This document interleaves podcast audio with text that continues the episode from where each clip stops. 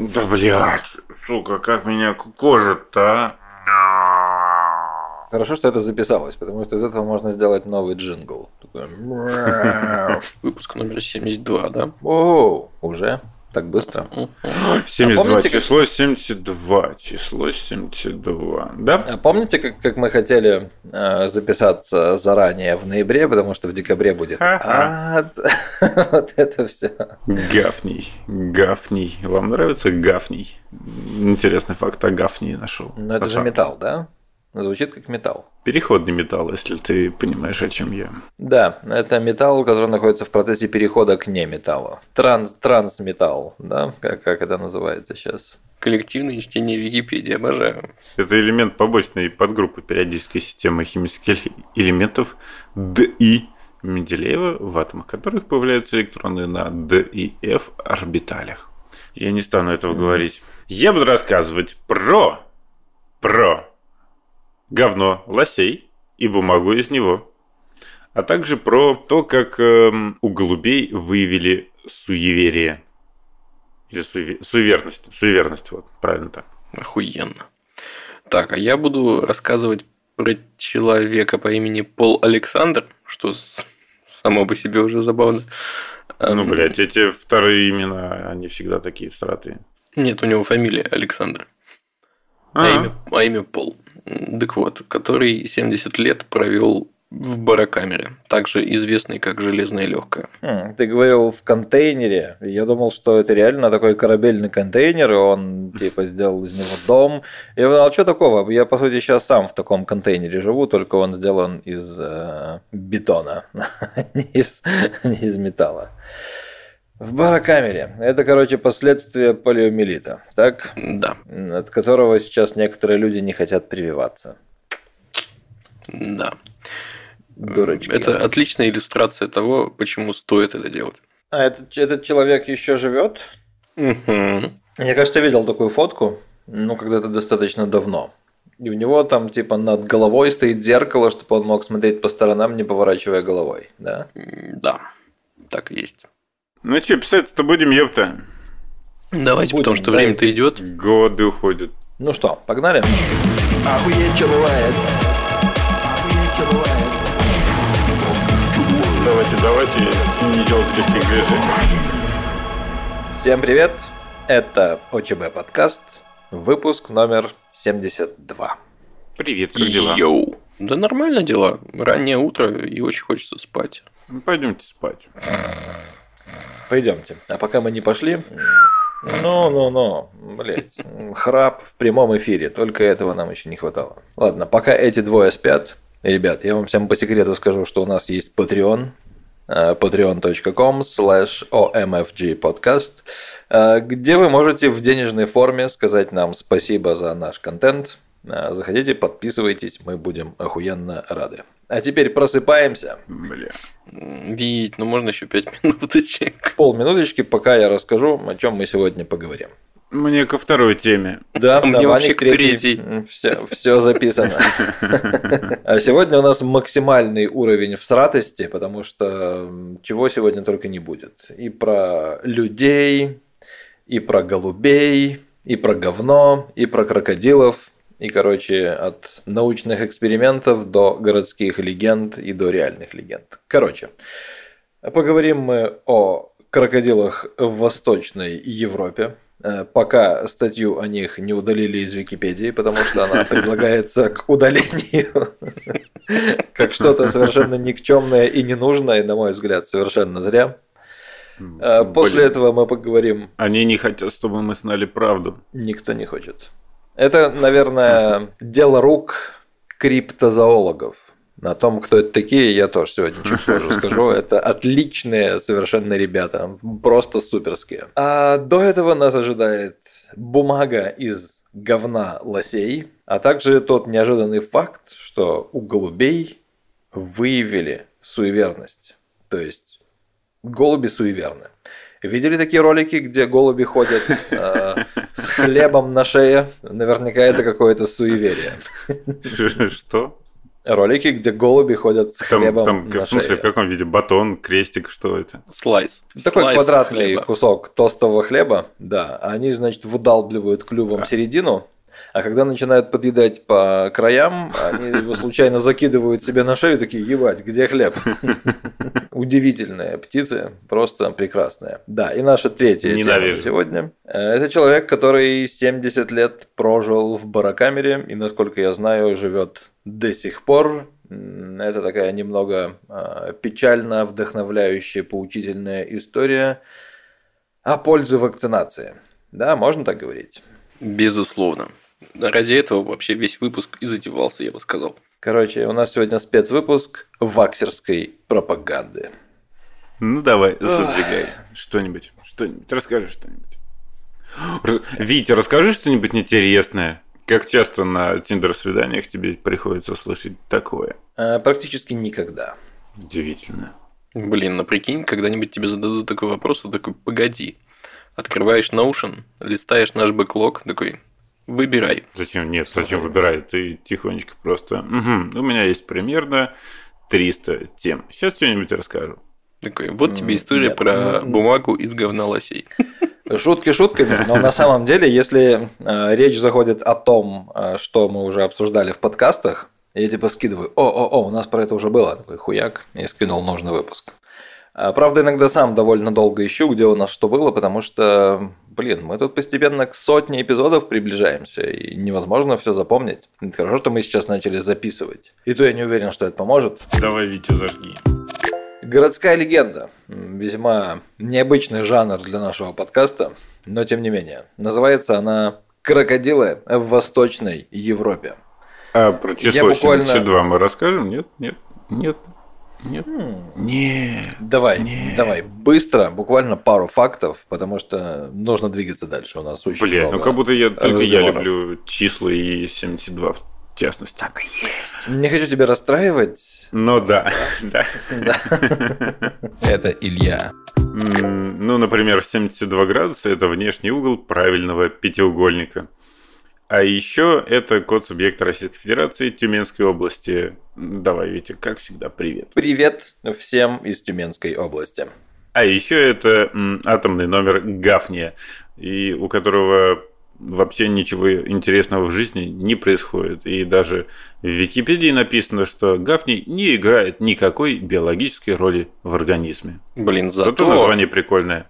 блин, мало того, что при- прикольное название, эм, в 20 Я бы так сына году- назвал, если бы у меня был в запасе еще один сын без названия. Какой ты дурак.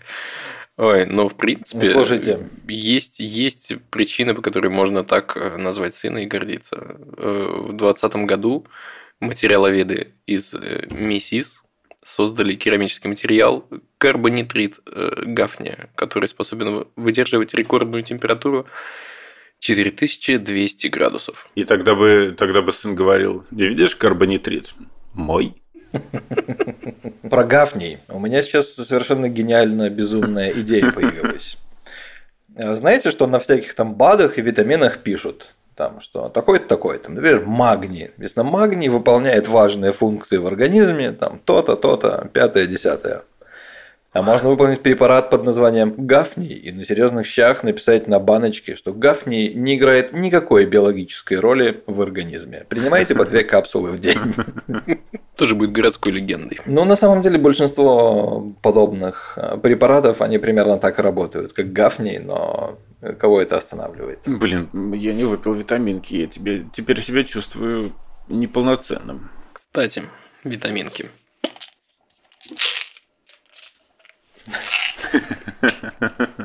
Спасибо, что напомнил.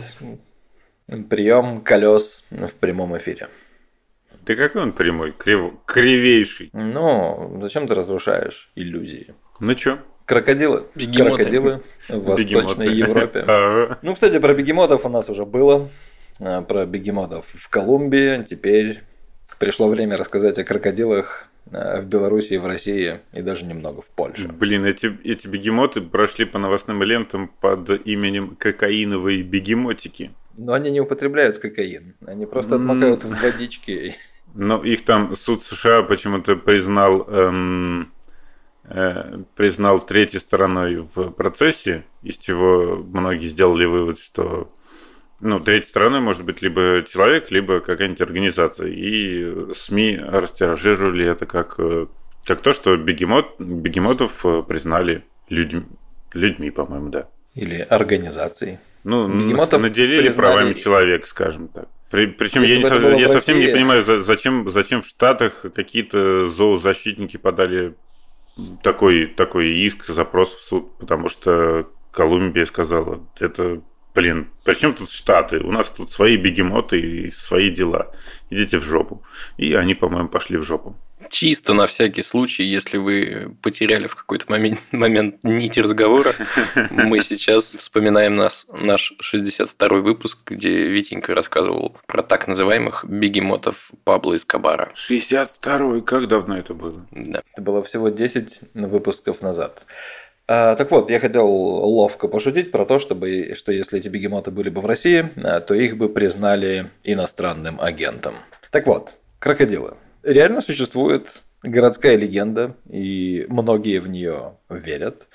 Есть даже письменное подтверждение из всяких там лохматых годов о том, что на территории современной Польши, современной Беларуси и современных западных областей России, а именно Новгородской, Псковской и Тверской, до самого конца XIX века жили крокодилы. Может быть, не крокодилы, а какие-то другие э, живые существа, внешне на крокодилов очень похожие. Как вам такой расклад? Ну, примерно как название нашего подкаста. Да. Так вот, первое, самое-самое первое упоминание привел австрийский, я почему думал, что английский, но нет, австрийский дипломат по имени Сигизмунд фон Герберштейн, ну, знаете, чисто австрийское имя, а, который посещал русские земли, а именно территории Великого княжества Московского и Великого княжества Литовского. И он, значит, упоминал, что там у людей дома прям живут какие-то змеи с Домашние четырьмя крокодилы. короткими лапами наподобие ящериц с черным и жирным телом. И что люди в определенные дни э, с каким-то страхом и благоговением подкармливают этих чертей. И типа, если их хорошо подкормить, то все будет хорошо. Если ящерицам, крокодилам что-то не понравится, все будет хуево. Я не знаю, виден ли, видел ли он это своими глазами, или ему рассказали местные жители, что весьма вероятно.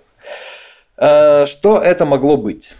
А, есть, есть еще один чувак, который упоминает про это. Это английский дипломат, вот, с более привычным именем Джером Горсей. А, Писал, что ехал из Варшавы а, и на берегу реки обнаружил мертвого крокодила.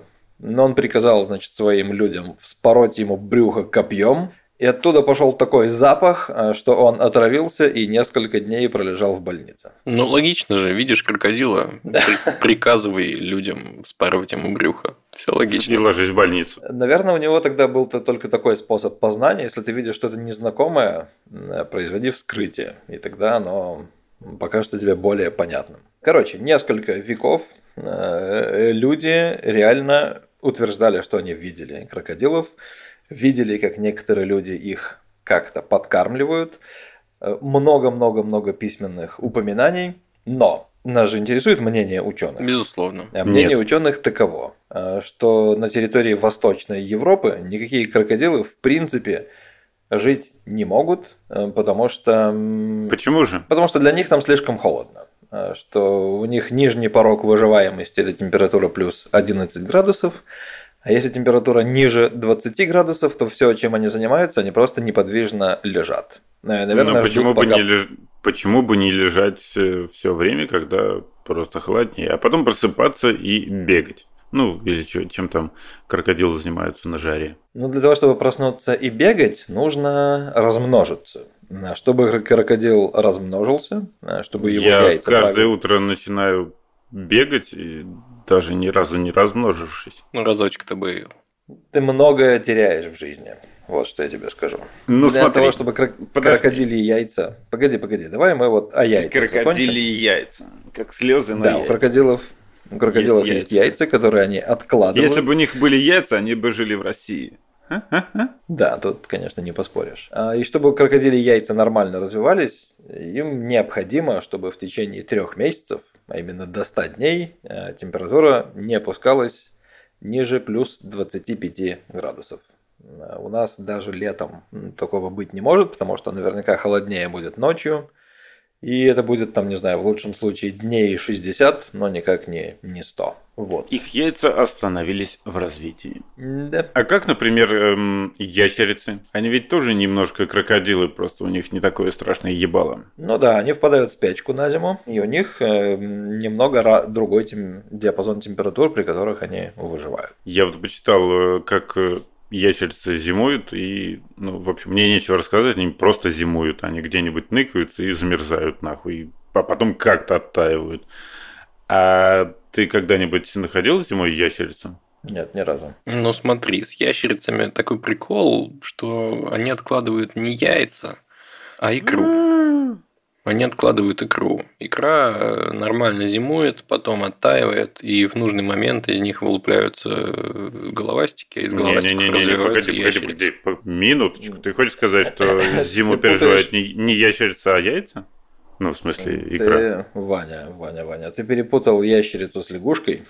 Э, Лягушки откладывают икру, ящерицы откладывают яйца. Есть водяные ящерицы, всякие там тритоны и прочее. Я не знаю, что откладывают они, но вот такие бегающие ящерицы с отваливающимися хвостами точно откладывают Конечно, яйца. те самые, которые в России живут. Ну смотри, обыкновенный тритон. Наиболее распространенный вид тритонов из рода малых тритонов. Блять, обожаю вот эти описания. Короче говоря, м, икра, да, икра, икру.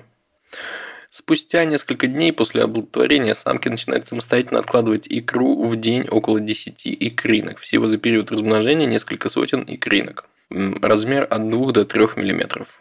Ну, я таких ящериц, конечно, имел в виду. Ну ладно, отмазка засчитывается. А, Вернемся к э, научным данным. Некий герпетолог, это человек, который изучает земноводных, утверждает, что последние крокодилы с территории России исчезли примерно 15 миллионов лет назад. И предположительным последним местом их обитания как раз была Новгородская область. Прекрасная Россия прошлого. Да, такую страну потеряли. Кстати, а вы знаете, что песню про мохнатый шмель и вот эта вот цыганская дочь за любимым в ночь, просту бродяжьей души. Как вы думаете, кто ее написал? Крокодил. Крокодил. Что? Что? Ну, контекст. Контекст. Речь сейчас, речь сейчас, сейчас идет о крокодилах. Нет, это задаешь рубрика вопрос. «Кстати», которая вообще не кстати. Это Илья. Мы размываем фокус как можем. Ну, какие-нибудь предположения, давайте. Ну ладно. Юрий Лоза. Пальцем, пальцем, пальцем в небо. Э, Джеймс Хэтфилд, э, Игорь Николаев, Адриано Вместе? Челентано. Какой Я просто какой назвал разных замечательный разных коллектив. Они я однажды в истории собрались, написали вот это. Нет, это написал Редьярд Киплинг, Ого, которого вы прикольно. наверняка знаете по Маугли. книге, которая называется Маугли. «Книга джунглей». Нет, Маугли – это уже интерпретация и мультик и все такое. Ну, она, конечно, называлась «Книга джунглей». И, наверное, никакие другие его книги вы и не знаете. Ну и хуй с ними. А еще, а еще, знаете, почему Дмитрия Медведева называют Шмеля? Да, потому что он на гитаре как-то сыграл полет шмеля, и всем в интернете это понравилось. Да? А у меня другая Да. информация. Однажды уже, когда Медведев то ли был уже, то ли отбыл президентом, его однокурсник рассказал, что однажды, когда-то давным-давно, еще в студенческие времена, на свадьбе друга Медведев с э, другом переоделся цыганом и спел песню «Мохнатый шмель». После этого при- признания одногру... однокурсника к Медведеву прилипло прозвище «Шмель» или «Шмеля». Ребята, когда наши имена будут высечены на памятниках спустя много-много лет, э, 72-й выпуск войдет в историю как самый, сука, вязкий выпуск. Давайте дальше. Молю. Вязкий. Ладно, есть теория, э, что крокодилы, которых видели в Восточной Европе, были никакими не крокодилами, а они были ихтиостегами. Если мы угораем по биологическим наименованиям, то это род примитив, примитивных стегоцефалов, живших в Девонском периоде. Звучит А, как так оскорбление. Они были похожи... Это что-то среднее между рыбами и крокодилами. У них были лапы, э, но этими лапами они не могли ходить по земле, а могли грести по воде. И вот ребята, э, которые называют себя криптозоологами, считают, э, что вот эти древние ископаемые могут быть живыми ископаемыми, и они до сих пор живут, э, просто живут в каких-то труднодоступных местах. Например, под вторым дном в каком-нибудь глубоком болоте, находящемся на месте разлома тектонических плит. Да, это псевдонаука, я сразу об этом не Теория сказал. пустой земли, вот это вот. Да-да-да. Полый, простите. Да, короче, э, э, это псевдонаука, и они ищут и пытаются доказать реальность э, существ, которые науке еще неизвестно, но о которых рассказывается в мифах, в легендах и в рассказах всяких пьяных сельских жителей. И вот они ездят по всяким экспедициям, слушают про снежного человека, про драконов, про чупакабру. Это мой любимый мифический персонаж, если что. И про Ты что, примитивных отрицаешь, что ученые что-то скрывают от нас? Э, Нет. Они вполне могут что-то скрывать, чтобы мы слишком сильно не охуели от того, что происходит в мире. Хотя для нашей программы охуевание было бы очень полезным, пошло бы только на пользу, но, но нет. Так вот, криптозоологи реально выдвигают такую теорию. Блять, как они назывались? Название? Примитивные стегоцефалы. Короче, нет никаких доказательств, что крокодилы правда жили, но есть множество зафиксир- зафиксированных свидетельств, плюс вот эта вот теория от криптозоологов. А в новейшее время, уже типа там в 90-х и в 2000-х годах, а, правда, иногда из рек, там всяких озер и прочих вылавливали живых крокодилов, но все эти случаи были связаны с тем, что крокодил жил у кого-то дома, или в зоопарке, или у кого-то там еще. В какой-то момент съебался, нашел себе максимально благоприятную среду для обитания и, наверное, потом замерз, перестал двигаться, и только благодаря этому его обнаружили. А еще, кстати, Блин, вот, вот эти помню- любители стрёмных разных домашних животных дарят мне новые фобии почти каждый день.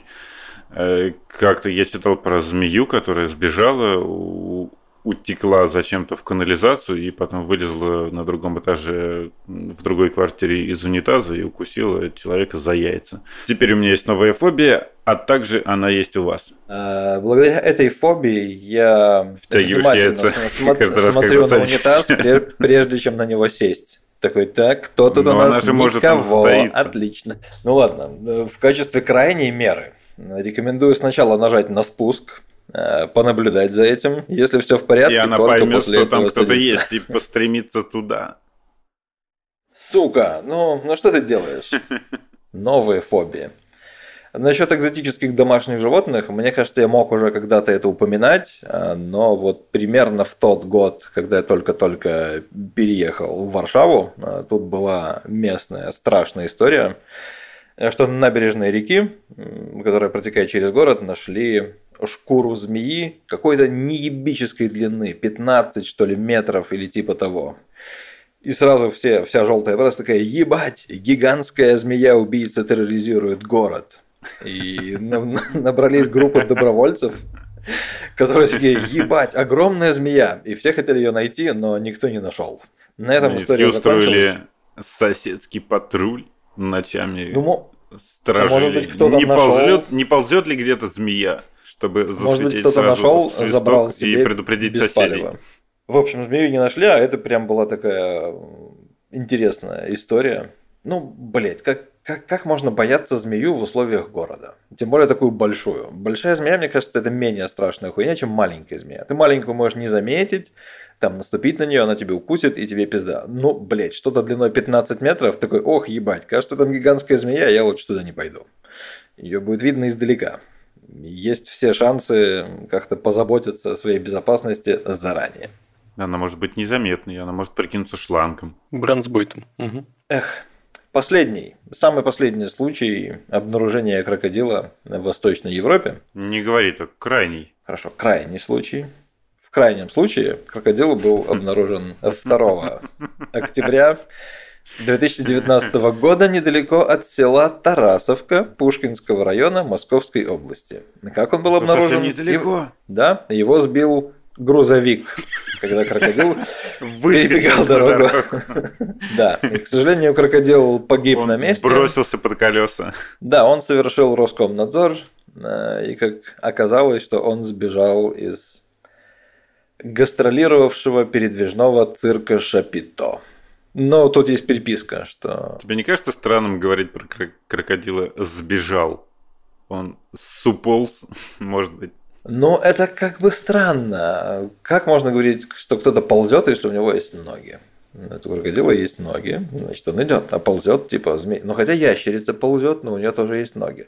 Сука, сейчас мы загонимся, это Лапы. будет как с, пти- с птицами, которые, которые сидят, но на самом деле стоят. А Что-то лежит вообще, а что-то стоит. Помните вот эту? Да-да-да. Ой, сейчас нас лысый опять будет порицать за то, что мы вязкие. Заканчиваем с вязкостью. Был еще случай обнаружения крокодилов в 2020 году. Э, Но тогда крокодил был живой. И где-то в Алтайском крае его выловили из реки в состоянии анабиоза. Это позволяет заключить, что там температура была ниже 20 градусов, а скорее всего даже ниже 11. Он просто значит, вырубился и стал плыть по течению, и кто-то его выловил. Вот такая печальная, непростая судьба у крокодилов в Восточной Европе. Да, но я должен напомнить вам, что самый вязкий выпуск на самом деле имеет номер 69. Там я рассказывал про самую густую каплю, которая падала раз в 13 лет. А с тех пор, как...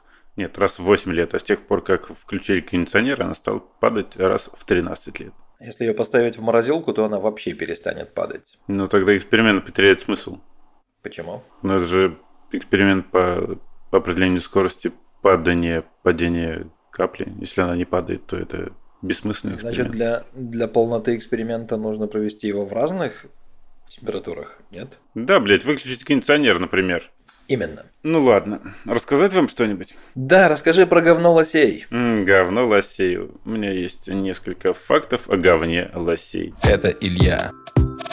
В Швеции любят говно лосей. А еще там очень много лосей, и охота на них разрешена, и охотятся на них исключительно ради того, чтобы поддерживать популяцию. Так написано, поддерживать э, популяцию, но на самом деле имеется в виду, что поддерживать популяцию сверху, ограничивать ее, потому что их слишком много, и каждый день 12 э, лосей сбивают на территории Швеции. Они такие стрёмные, что, скорее всего, если ты собьешь лося, то ты на машине, то ты помрешь сам. Но вернемся к бумаге. Из говна лосей делают бумагу. Эти странные люди собирают э, говно лосей по всяким болотам и прочей пересеченной местности, но надо понимать, что это не такое, что вот у нас есть много говна лосей, надо его куда-то использовать, иначе пропадет и у нас останется говно. Нет, это люди реально идут куда-то в лес, болото, степь и все такое, тундру, и ищут говно. И это не так-то просто. Более того, им нужно искать не любое говно, а зимнее говно, потому что в зимнем говне содержится целлюлоза, потому что зимой лоси едят э, кору и вот всякую такую древесную хуйню. Там есть целлю... цели- Тьфу, блядь, целлюлоза. Вот. Э, Поэтому это говно можно использовать для производства бумаги. Летнее говно использовать для бумаги нельзя. Летнее говно – говно. Возможно, вам пригодятся также следующие знания.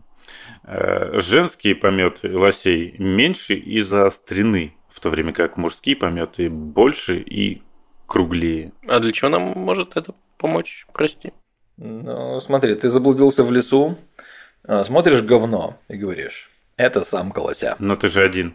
Кому ты говоришь? Себе. Говоришь себе, думаешь, ебать, я умный. Точно не пропаду. Скажи, пожалуйста, а что со свойствами этой бумаги? Эта бумага коричневая и имеет запах коры. Коры. При Вот коры При этом э, память лося стерильной. Не знаю зачем, но производитель этой бумаги провел лабораторный тест, и он показал, что в этой бумаге нет бактерий, поэтому она полностью безопасна. Блин, а что, она дорого стоит? Э, Нет, ее продают, по-моему, даже на заправках. Э, ну, Блин, цену я тебе не скажу. На Я думаю, заправках. это- Я думаю, это типа там пара десятков евро за маленький, за маленькую пачечку. Но это не листы А4, это какие-то сложные маленькие, маленькие кусочки, ну типа там по размерам со стикера, я думаю. Блин, прикольно. Надо, надо будет как-нибудь купить и разослать друзьям открытки. Знаете, из чего еще говна делают бумагу? Из Слонов. любого говна. По-моему, не ценится исключительно человеческое говно, потому что его слишком много.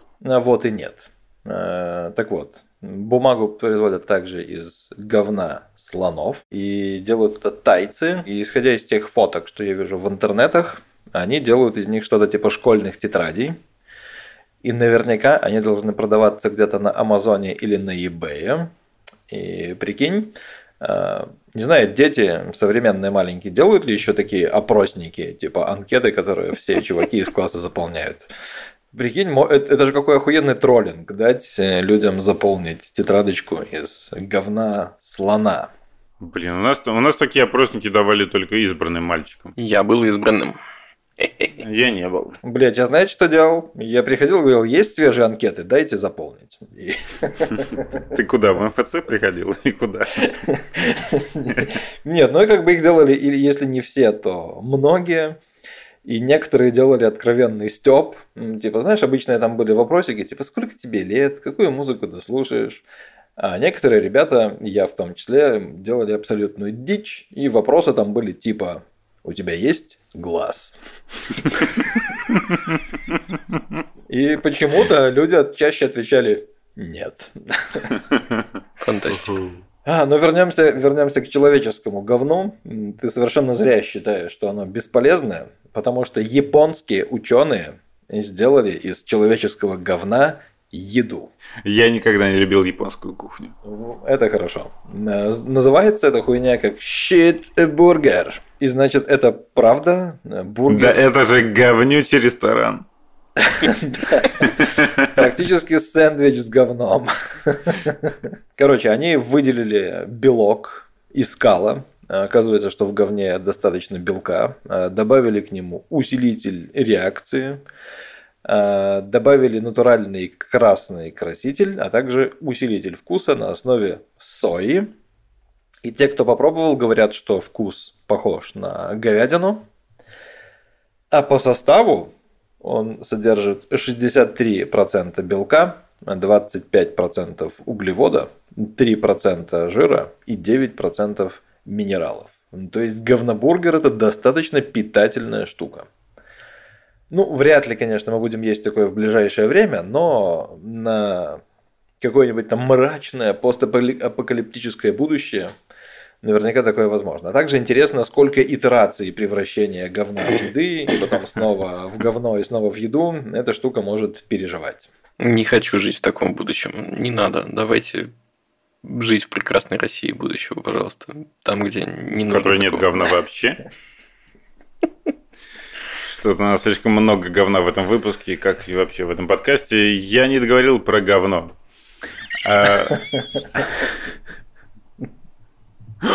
Можно же говно вытирать бумагой из говна. Блять, ты закапываешь, закапываешь вообще говно. все.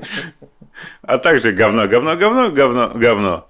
Э, Последний, последняя вещь. Я пока искал инфу про это бумага из говна лосей, я нашел, э, э, что говно лосей продают и просто так. Тоже в Швеции, там, видимо, любят лосей и говно.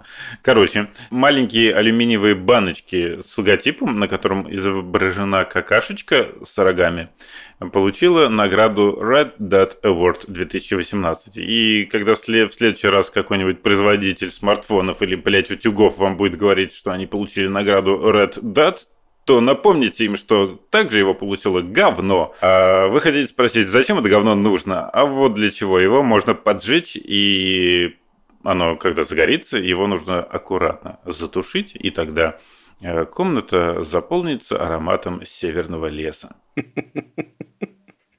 Да, для этого говна тоже используется зимнее говно, которое богато целлюлозой. Похоже, летнее говно лосей вообще никому не нужно. Запахом северного леса, пропущенного через желудок и кишечник лося, если быть точным. Но оно не перестает быть э, северным и не перестает быть лесом. Да, это вполне себе повод для престижной дизайн награды. Ох, ребята, вы, конечно, задачку мне задали сейчас. Даже не знаю, как перейти от этой темы. Сколько насрал за 70 лет этот человек? Да, меня зовут Ваня. Это хороший вопросик.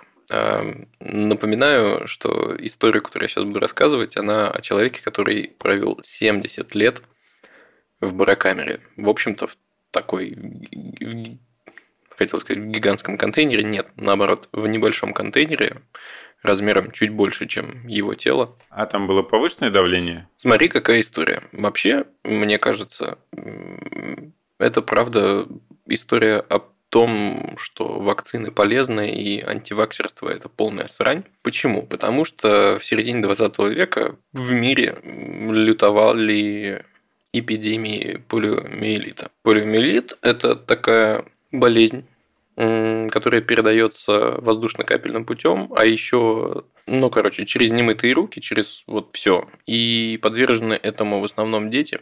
И в середине 20 века, а именно летом 1952 года, человеку по имени Пол Александр не повезло.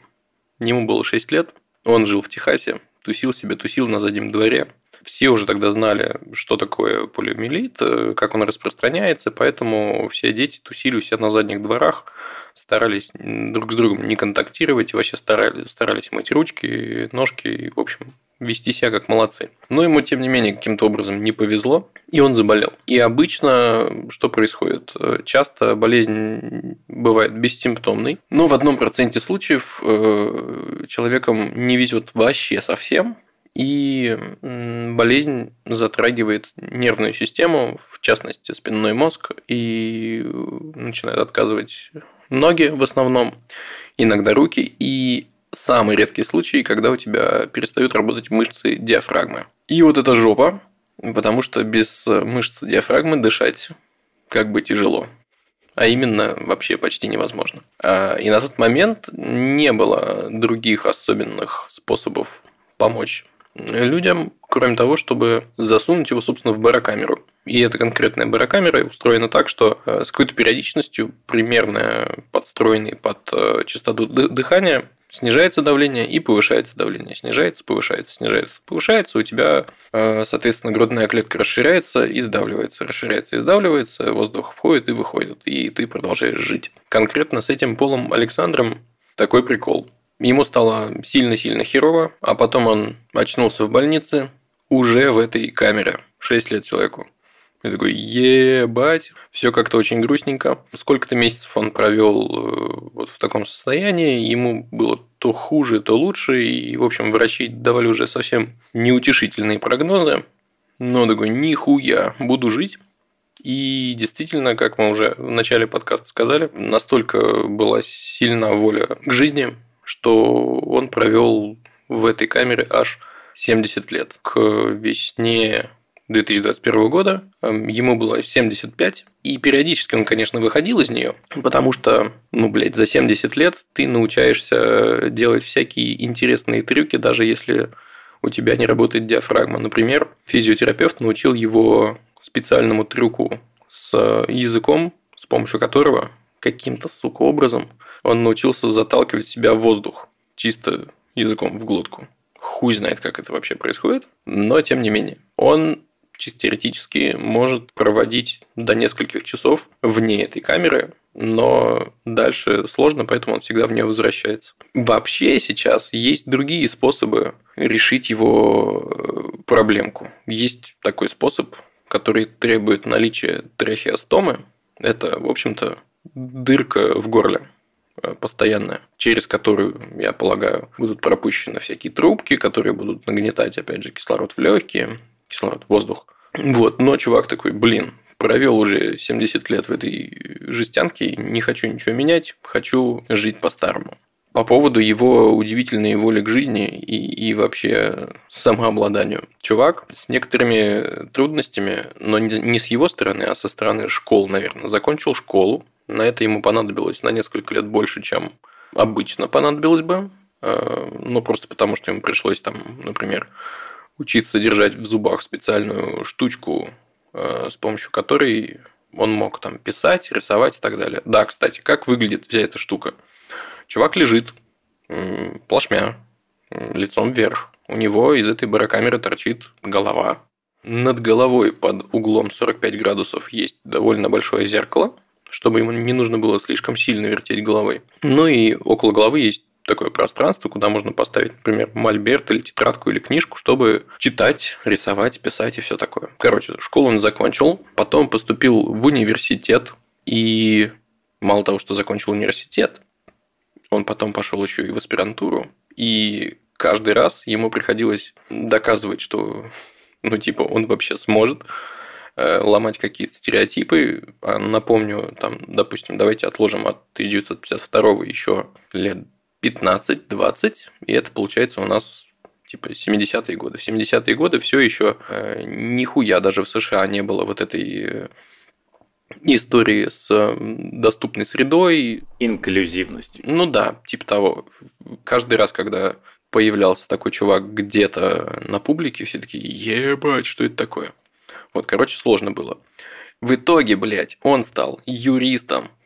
И как бы его подзащитные такие на него смотрят, ну, блядь, если он справился с такой хуйней в жизни, наверное, ему стоит доверять, наверное, он достаточно упорный и крутой чувак и хорошо нас защитит. И, в общем, они были правы, потому что он достаточно успешен. Прикол в том, что, несмотря на то, что он научился со, всем этим жить, в 1988 году Всемирная организация здоровья посчитала, что полиомиелит, он почти искоренен. Насколько я понимаю, не могу сказать точно, конечно, но из разных источников понял, что сейчас в мире ежегодно регистрируется ну, просто десятки случаев в самых-самых отдаленных каких-то африканских деревнях. Вот. Ну, типа, о 100% нельзя говорить, но вот 99% того, что полиомиелита на Земле как бы сейчас нет. Так вот, в 1988 году ВОЗ посчитал, что полимелита нет, и производство таких барокамер, естественно, прекратилось. И появились новые, менее, наверное, громоздкие и более удобные способы поддерживать жизнь у тех, у кого там отказывают конечности, например, диафрагма. И в 2018 году у нашего героя Пола начинает сбоить его барокамеру. Такой, ебать, что делать? Новых нет, Старых почти нет, потому что они уже ну, все на свалке. Нашли в итоге какую-то вторую донорскую барокамеру. Такие, но нет никаких чертежей, что же делать? Нашелся какой-то тип из гоночной индустрии, какой-то инженер, механик, который разобрался в том, как вся эта хуйня работает, и из двух имеющихся как бы барокамер собрал ему новую, старую починил, и теперь у него есть одна в запасе на всякий случай. В одной он, собственно, проводит всю свою жизнь по-прежнему. При этом, блин, Пол такой вообще румяный пирожочек, просто невероятно. На позитиве, что-то улыбается. Такой милый вообще. Охуеть. А вот все-таки почему эм, барокамеры? Чтобы легкие дышали? Ну да, ну, чисто, как чисто бы... физически тебе расширяют грудную клетку, понижая давление. Вот она просто расширяется за счет внутреннего давления. Э, воздух засасывается. Нет, зачем для этого помещать тело в барокамеру? Есть же, ну, как бы, надеваешь на нос и рот херню для искусственной вентиляции легких и нагнетаешь через, через эти отверстия. Ну, видишь, прикол. Э, в 52 году такой хуйни еще не было. А ее потом ну, придумали. Есть. Ну, а потом уже пусть, было, походу, пусть поздно. Пусть я как хочет, ему не впервой. Да. Я правильно помню, что он последний чувак вот с, такими, с таким контейнером, потому что остальные либо умерли, либо каким-то образом перешли на другие способы поддержания жизни, и, собственно, этим уже и было обусловлено, что этих камер как бы Последний нет. в цивилизованном мире, я так понимаю. Опять же, вот по данным на 2019 год, таких человек больше, чем один, больше, чем этот пол – Э, Их несколько в мире живет, но вот у них, видимо, с их Больше, камерами... чем один пол. Пол пола. Да. С их камерой, ви- видимо, все более или менее в порядке. Так вот, возвращаясь к самому началу истории, сука, блядь, делайте прививки, пожалуйста. Не, только там от ковида, а от полиомиелита. Сука, какое сложное слово бесит? Полиомиелит. Полиомиелит. Да. Их же делают детям на первом году что-то три раза, на втором году два раза, Да, много раз. потом один. Я не знаю, там, момент. там де- детям на самом деле довольно дохуя прививок делают, ну там есть календарь прививок, и какая-то херня есть про то, что когда ребенку делают прививку, другие родители других детей начинают э, нервничать, типа вон там Ванечке сделали, поставили, поставили, конечно, прививку от полиомиелита, а он ходит со всеми в одну группу. Что же такое творится-то? Ну, вообще, смех смехом. Сейчас коротко расскажу прикол про то, как разрабатывали вакцину от полиомиелита. Есть две версии. Есть версия с инактивированным вирусом, и она инъекционная. А есть версия, насколько я понимаю, она все еще в ходу, с ослабленным вирусом, который ты перорально, то есть ротом, э, принимаешь в виде капель. И, в принципе, э, ты болеешь полиомиелитом только в очень-очень легкой форме с э, хуевым вирусом. Вот, поэтому, ну, блядь, отчасти Ах, опасения... не оправдывает их.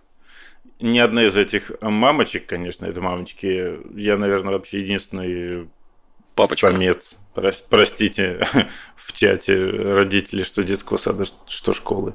Ты сказал про перуральную вакцину. Я вспомнил замечательные впечатления от недавних новостей про то, что в России изобрели, ну, изобрели, создали вакцину от ковида для назального применения через нос. А, Пока все звучит нормально. Представляешь себе, наверное, там пшикалку какую-нибудь, а вот хуй, это порошок. Тебе нужно всосать дорожку вакцины. Как удивительно. Охуенно. Ты же понимаешь, что можно вакцинировать людей против их воли. Видишь, чуваки, пиздец, такой темы подогнали. 5000 за грамм, налетай. И чуваки налетают, вакцинируются во всяких подворотнях. Охуенно же. Блять, распространять в клубах, прикиньте, там как раз концентрация. Охуенный план. Блять, чуваки не зря деньги получают. Молодцы. И что ж, рассказать вам еще про голубушек. Давай. Да, это Илья.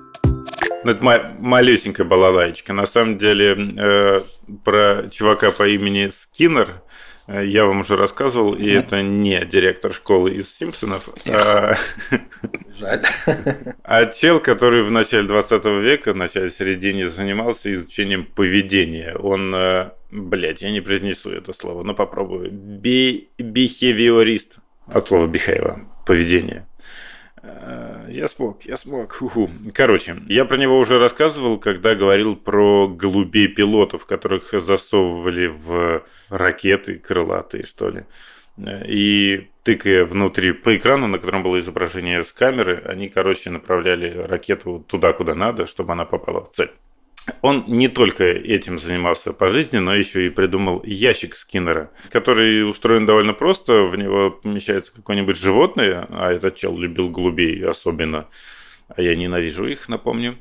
И э, в этот ящик там было отверстие для того, чтобы засыпать корм, какую-нибудь вкусняшку для этого животного, и была ну, площадка контактная, которая в одних эк- экспериментах имела значение, а в некоторых была просто, просто площадкой, короче, кнопочкой. Считайте, кнопочка в- ящике.